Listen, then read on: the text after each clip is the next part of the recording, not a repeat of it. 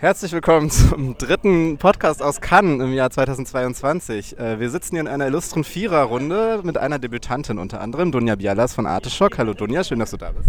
Hallo Till. Äh, Hanna Pilazik ist auch wieder am Start. Hallo Hanna. Hallo Till. Und Frederik Jäger. Hi. Genau, ich bin Tilka Dritzke, wie ihr schon gehört habt. Ich bin etwas später in diesem Jahr dazugekommen, was auch zur Folge hat, dass ich so ein paar Filme nachholen muss, über die schon gesprochen wurde in diesem Podcast.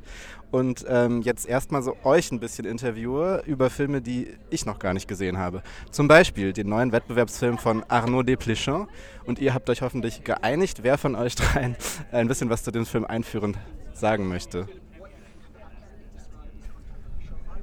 Dann fange ich mal an mit äh, der Grundkonstellation Frère et Sœur, eine Schwester, ein Bruder ähm, ist die Konstellation, aber gibt es eigentlich noch einen dritten im Bunde, nämlich noch einen zweiten Bruder, der eigentlich die Geschichte komplizierter machen sollte, aber es eigentlich auch nicht tut, wie vieles konsequenzenlos bleibt. Aber äh, das gleich dann mehr. Ähm, der Bruder ist ein erfolgreicher Schriftsteller und die Schwester eine erfolgreiche Schauspielerin. Und irgendwann in deren bisschen längerer Karriere schon, die sind jetzt so Mitte, Ende 40, haben sich die beiden überworfen, ähm, eigentlich ohne Grund. Ähm, und einfach ähm, aufgrund einer Entscheidung scheint es von der äh, Schwester, gespielt von Marion Cotillard, haben sich die beiden in einen gegenseitigen Hass äh, hereingesteigert, der die ganze Familie eigentlich letztlich zerrissen hat. Und als die Eltern der beiden beim Autounfall schwer verletzt werden, geht es halt eben darum, ob dieser Riss nochmal gekittet werden kann. Und in Rückblenden wird dann halt die Geschichte dieses Hasses, der, der vorher mal als eine Liebe auch war, wird immer wieder so angedeutet, erzählt, aber nicht erklärt, würde ich sagen. Oder ich weiß nicht, ob die anderen sich einen Reim drauf machen konnten. Ja, das ist ja das, das, Interessante und auch das Frustrierende an dem Film, dass du ähm, eineinhalb Stunden oder wie lange der Film geht, eigentlich so einer Hassgeschichte folgen sollst, die aber nie aufgeklärt wird ähm, und dann auch in einem Satz dann letztlich in einer Szene einfach auch vom Tisch gefegt wird. Also ähm, das ist quasi grundloser Hass, das ist einfach behaupteter Hass, der aber doch ziemlich aufgebauscht wird, zumindest in diesen Formalitäten. Es gibt ein Buch des Schriftsteller ähm, Bruders, äh, wo er die wichtige Schauspielerin, die ein Star da ist, äh, quasi vorführt und entlarvt.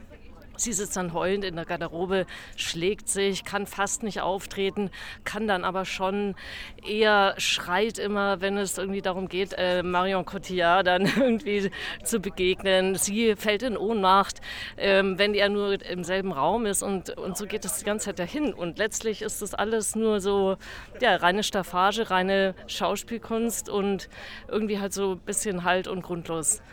Ja, und ich hatte mich halt wirklich gefragt, wo sind hier die Ironiesignale? Gibt es welche? Weil das Ganze ist schon ganz schön overacted und das kann man jetzt bei solchen Schauspielergrößen fast nicht vermuten, dass die hier sich nicht im Griff hatten oder so. Hast du Ironiesignale gefunden, Frederik? Ähm, also ich fürchte, die kann man ihm nicht, äh, kann man ihm nicht zugute halten. Also ähm, der Film hat schon so Momente, bei denen es auch ähm, Raunen und Lachen durch den Saal ging bei der Pressevorführung gestern Abend. Ähm, aber ähm, der Film setzt ähm, diese bizarren komödiantischen Momente, die also als eher ähm, unfreiwillig komisch zu lesen sind, ähm, auf eine Art, dass ähm, eigentlich immer das Drama betont wird. Und wie, wie ihr schon, finde ich, sehr treffend beschrieben habt, ist das eben dieses Konsequenzlose von allen Handlungen und von, von allen ähm, ähm, äh, von allen Haltungen der Figuren ähm, würde tatsächlich viel mehr einem komödiantischen ähm, Ansatz ähm, äh, in einem komödiantischen Ansatz viel besser funktionieren. Und ich glaube, wenn man den Film ähm, jetzt so als fertiges sich anguckt und überlegt, könnte man den nochmal neu zusammenschneiden, könnte man da irgendwie ähm, was aus diesen vielen ähm, Absurditäten machen, dann müsste man das in Form von einer Komödie machen. Und das wäre nicht ähm, wäre vielleicht durchaus vielversprechend, weil da irgendwie ähm, diese ähm, also weil es ja irgendwie schon ähm, so ein komödiantisches Potenzial hat, dass, ähm, dass die Beziehung in einer Familie ähm, eben nicht auf ähm, Abgrund, Abgründen von Geheimnissen, von, es gibt einmal eine Szene, wo man denkt, oh, geht das jetzt in Richtung Incest, das ist nur angeteasert. Ähm, also ähm, es gibt so, es gibt so diese, diesen Horizont von, ähm, es könnte irgendwelche bürgerlichen Abgründe geben, die es aber tatsächlich nicht gibt. Und das ist eigentlich ein Ansatz von einer Komödie, die aber hier nicht ausgespielt wird, sondern immer wieder ins Dramatische Dramatische überführt wird. Würdest du da mitgehen, Hanna, oder hast du da noch andere Töne vielleicht gesehen als die anderen beiden? Ja, also ich finde zumindest ein Potenzial, das dramatisch ist, hat der Film so vergeben, weil er eigentlich von einer toxischen Beziehung zwischen den beiden erzählt, die sich aber brauchen. Also die sich gegenseitig auch offensichtlich inspirieren in ihren Künsten, jeweils als Antipoden einander auch brauchen, scheint es, um eben sich so reinsteigern zu können in ihre ekstatische Kunst. Also sie haben beide auch äh, Drogen- und Medikamentensuchtprobleme und das wird leider aber auch dann nicht erzählt, warum das eben auch eine Kodependenz sein könnte. Das ich, fand ich eigentlich noch den interessantesten Aspekt, weil auch der Bruder dann auch selber nochmal so eine ähm, toxische Beziehung mit seiner Ehefrau lebt und es offensichtlich sowas ist, was diese ganze Familie ein bisschen so am Laufen hält. Also auch die Ehe der Eltern wird nochmal so halb erzählt, dass die sich eigentlich auch nicht grün waren und sich dann aber doch im, im, Lebensende ausgerechnet, im Tod finden. Und das hätte was äh, Schönes sein können, wenn das eine hysterische Familie an sich ist, die sich so gegenseitig ähm, einerseits in den Ab zum Abgrund zerrt, aber auch immer gegenseitig wieder davon abhält, in den Abgrund zu stoßen. Und das halt irgendwie so eine prekäre Balance ist, in der man sich so hält. Aber das wollte er, glaube ich, auch nicht erzählen.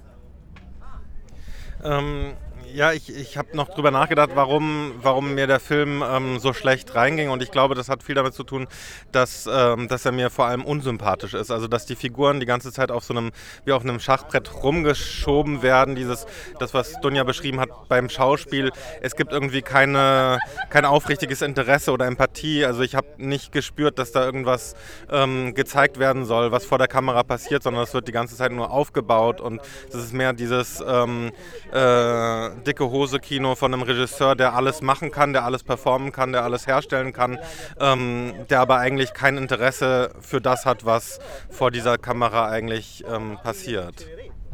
Ich fand eben auch, was du, Hanna, meintest jetzt gerade, ähm, das sehe ich auch, nur sehe ich das halt anders. also ähm, ich finde halt diese ganzen Drogenexzesse, also er geht mal hin äh, und besorgt sich Opium und so, also völlig, als wäre das völlig normal. Und äh, die Schwester ist halt medikamentenabhängig und ähm, nähert sich einer ähm, Streunerin an, mit der sie dann immer Ricard trinken geht.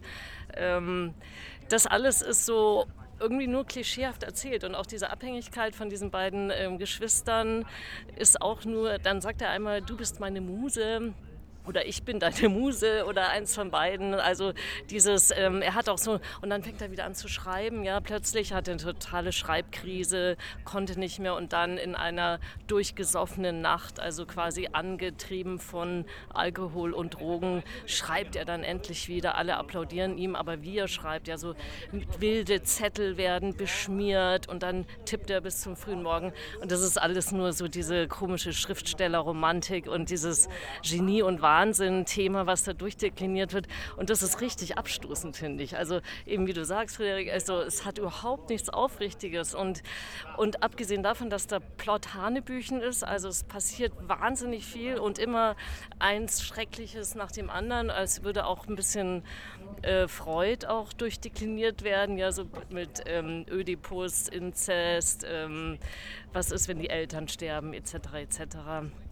Und ähm, ja, es ist irgendwie ein unaufrichtiger Film letztlich. Und ähm, das können Marion Cotillard und Melville Poupeau halt überhaupt nicht retten, fand ich. Und ich fand ihn tatsächlich richtig ärgerlich. Es klingt, klingt total nach einem Film, der mir Spaß machen würde, wenn du es so beschreibst. Ich fürchte nur leider, wird der Film diesem Versprechen auch nicht gerecht. Selbst diesem harten Urteil wird er nicht gerecht. Gut, äh, dann gehen wir doch mal weiter. Es gibt noch einen weiteren Film, den zumindest zwei von uns in dieser Runde äh, beide gesehen haben, auch wenn es sich so ein bisschen ausfranst. Es ist ein Film von Lola Kivoron und er heißt Rodeo. Und äh, Dunja und Frederik, ihr habt ihn beide gesehen. Ähm, wer möchte dann vielleicht einführend kurz was dazu sagen? Was ist denn das für ein Film? Geht es da denn wirklich um Rodeo? Also Rodeo, also erstmal ist es ein Adrenalinfilm, ja, das so auf der ersten Linie gesprochen.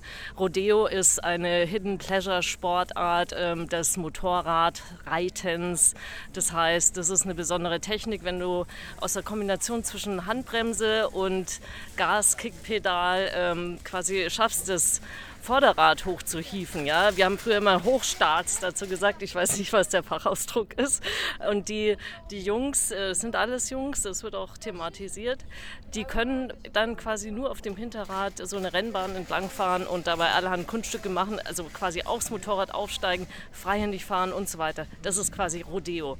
Sie reiten das Motor Motorrad. Und in diese Gruppe stößt ähm, Julia, die sich aber eigentlich allen als die Unbekannte vorstellt. Sie sagt immer, ich heiße, ich bin l'inconnu. Also sie will irgendwie anonymisiert sein und das ist genau, hier fängt es schon an, wo der Film anfängt interessant zu werden. Also dieses identitätslose, auch geschlechtslose, es wird mal ähm, ähm, diskutiert, ob das überhaupt ein Mädel ist, die sich in dieser Frau verbirgt. Ähm, die eben nicht mit den anderen Spielerfrauen äh, am, am, Straßenrand sitzt, sondern eben auch das Motorrad reiten will und so. Genau, und dann äh, geht es so weiter. Sie verschafft sich ziemlich schnell großen Respekt äh, bei dieser Gruppe, die ähm, Be More heißen, also sei mehr, ja, so ganz sprechender Name, äh, weil sie ähm, eine Trickbetrügerin ist, eine ausgebuffte, die es schafft, die teuersten Motorräder von so Privatleuten durch einen Trick eben an Land zu ziehen. Und das, das macht schon richtig Spaß. Aber das ist eigentlich nur die Oberfläche der Handlung. Also es, der, der Film hat ziemlich viele Schichten und da können wir jetzt mal reingehen vielleicht. Genau, nächste Schicht von Frederik. Naja, also ich, ich finde schon, dass es ein Film ist, der, der sich für diese Oberflächen sehr stark interessiert und insofern, also vielleicht nicht so stark das Narrative, aber zumindest ähm, welche, welche Reize das entfaltet. Es ist auch ein Film, der sich mit, ähm, mit medialer Wirklichkeit auseinandersetzt, also mit dem, woher auch die Inspiration kommt. Und natürlich ist heutzutage kommt die Inspiration für Kunststücke, für das, was irgendwie den Reiz dieser Sportart ausmacht, aber auch für die möglichen weiteren Trickbetrügereien ähm, äh, kommt natürlich auch aus dem Internet. Internet und ähm, die, ähm, äh, die junge Frau, die eben ähm, mehr irgendwie in diese Gruppe reingerät, als dass sie da unbedingt rein will. Aber es ist irgendwie die einzige, die einzige Möglichkeit für sie, gerade Anschluss zu finden und überhaupt ähm, Unterschlupf zu finden. Ähm, mir werden irgendwie Handzeichen gegeben, die ich nicht gleich lesen kann. Ich eine Frage stellen, wenn du auf. Äh, Nein, unterbrich ruhig, wir haben auch nicht mehr so viel Zeit. ja, das tut mir leid. Ähm, nein, ich wollte euch fragen, das ist ja ein französischer Debütfilm und das klingt erstmal alles nicht französisch, was so äh, erzählt wird. Ist das auch so eine Art von neuer Richtung, Abbiegung, ähm, Abzweigung im französischen Kino? Ja, das klingt erstmal nach Titan, also von der Ferne Julia Ducournau und in dem Sinne dann auch äh, relativ französisch, also neuere Art. Das ist also für mich war halt der Film, also äh, das Ganze spielt äh, quasi in so einer Migrationsgruppe auch. Also es geht auch um ihre antillische Herkunft. Äh, der eine, der ums Leben kommt beim Unfall, der ist schwarz. Also es ist wirklich so eine Migrationsecke. Dann spielt es in einem Viertel, was ziemlich äh, Show ist, also wahnsinnig ein heißes Viertel und so.